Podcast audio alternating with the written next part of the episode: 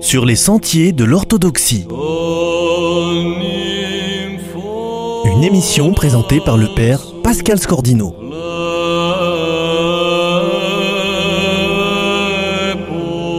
Suite de nos entretiens avec l'iconographe Hélène Bléré que nous recevons aujourd'hui. Hélène Bléré est l'auteur du livre Lumière joyeuse, édité en 2014. Bonjour Hélène. Bonjour Pascal. Alors vous peignez des icônes et vous enseignez l'icône depuis une dizaine d'années à Paris. Dieu et relation. Dans l'icône de la Mère de Dieu se montre la synergie divino-humaine, la relation, collaboration de Dieu et de l'homme, à laquelle Dieu nous invite pour notre déification personnelle. Une autre synergie est à l'œuvre dans les préparations d'une icône, celle entre l'iconographe, le destinataire de l'icône et celui qui l'offre. Pourriez-vous nous en parler?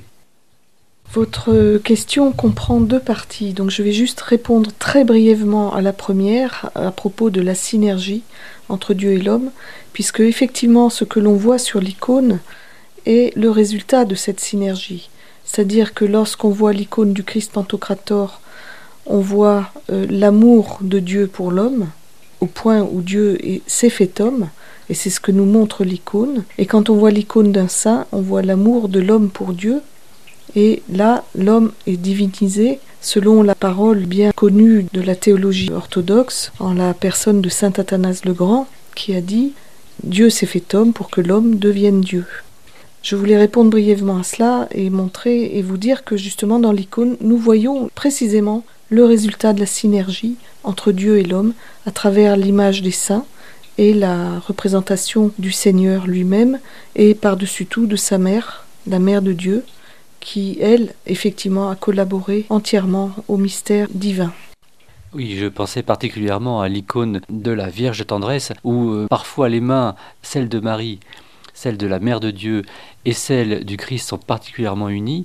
Ça, c'est un modèle particulier, mais en général, pour les Vierges tendresse, on a le visage de Marie qui est collé dans un regard, dans une sorte de, regard qui n'est pas affectif dans le sens humain, mais euh, extatique, on pourrait dire, avec le visage du Christ, qui lui-même aussi a un certain détachement tout en étant en union.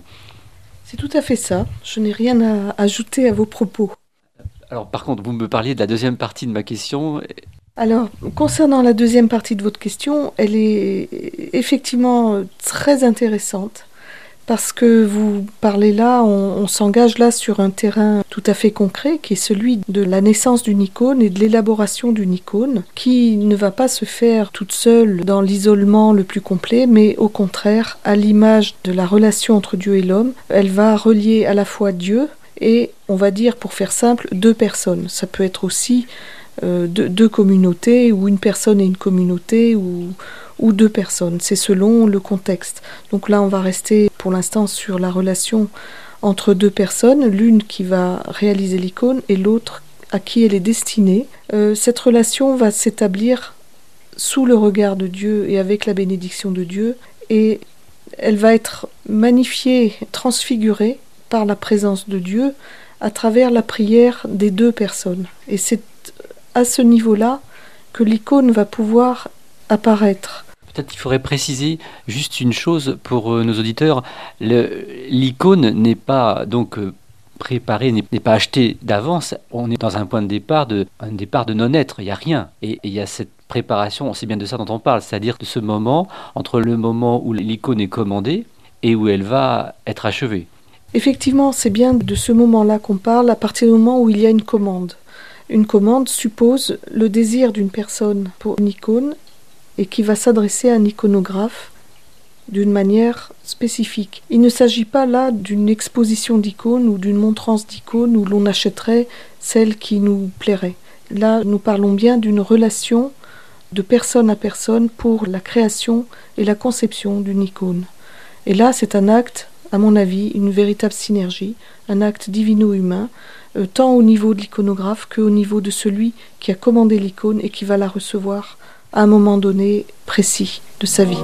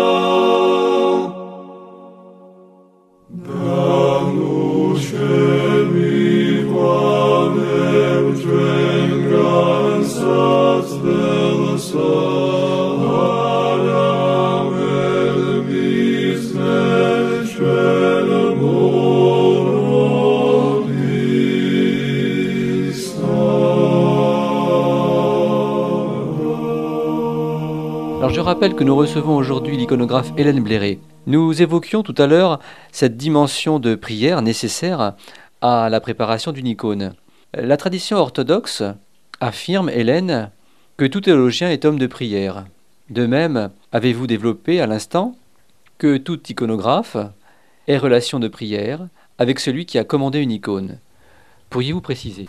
En effet, toute icône suppose une prière et induit la prière et exige une prière, tant de la part de la personne, de l'iconographe qui va peindre l'icône, que de la part de la personne qui a commandé cette icône. Il s'agit là d'une relation particulièrement profonde et inspirante pour les deux personnes qui entrent en relation. Je voudrais juste rappeler justement à cause de ça qu'il est préférable nettement de faire réaliser une icône par un iconographe et donc d'entrer en relation avec une personne plutôt que d'acquérir une icône comme on le fait aussi dans nos sociétés à travers des galeries, des expositions ou des magasins d'articles religieux.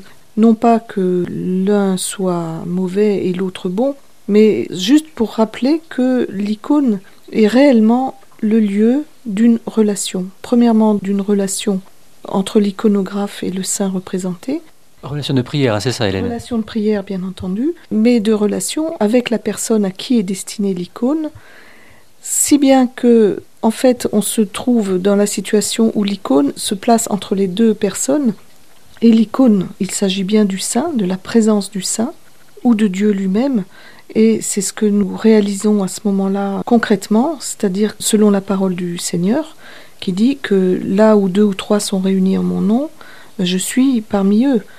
Et nous trouvons là la correspondance à ce niveau, à cet échelon-là. Si on l'augmente, on trouve la même correspondance au niveau de la liturgie, où nous nous rassemblons tous pour prier Dieu et où Dieu vient parmi nous. Oui, vous voulez dire qu'on est vraiment là dans un élément qui appartient à la liturgie au même titre que le chant liturgique. On a toute la spécificité de l'icône qui se met en évidence dans cet aspect-là à travers cette relation entre l'iconographe et celui qui commande l'icône, qui permet justement l'incarnation de l'Esprit Saint en eux.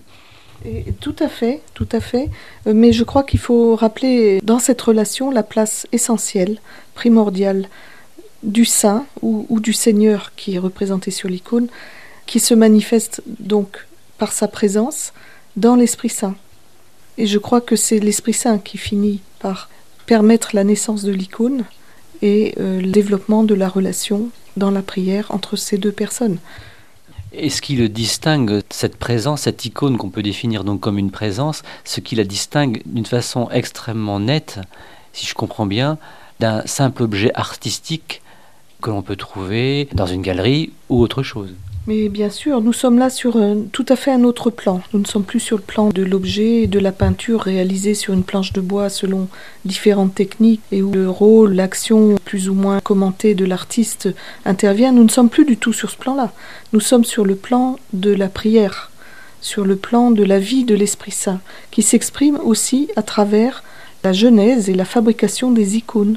L'Esprit Saint est créateur et donc l'iconographe travaille en synergie avec l'Esprit Saint et englobe ce travail, fait rejoindre toutes les personnes qui concourent à la naissance de l'icône. Merci beaucoup Hélène. Merci beaucoup. C'était donc sur les sentiers de l'orthodoxie. Troisième entretien avec l'iconographe Hélène Bléré sur son livre pédagogique, très pédagogique, Langage de l'icône, Lumière joyeuse.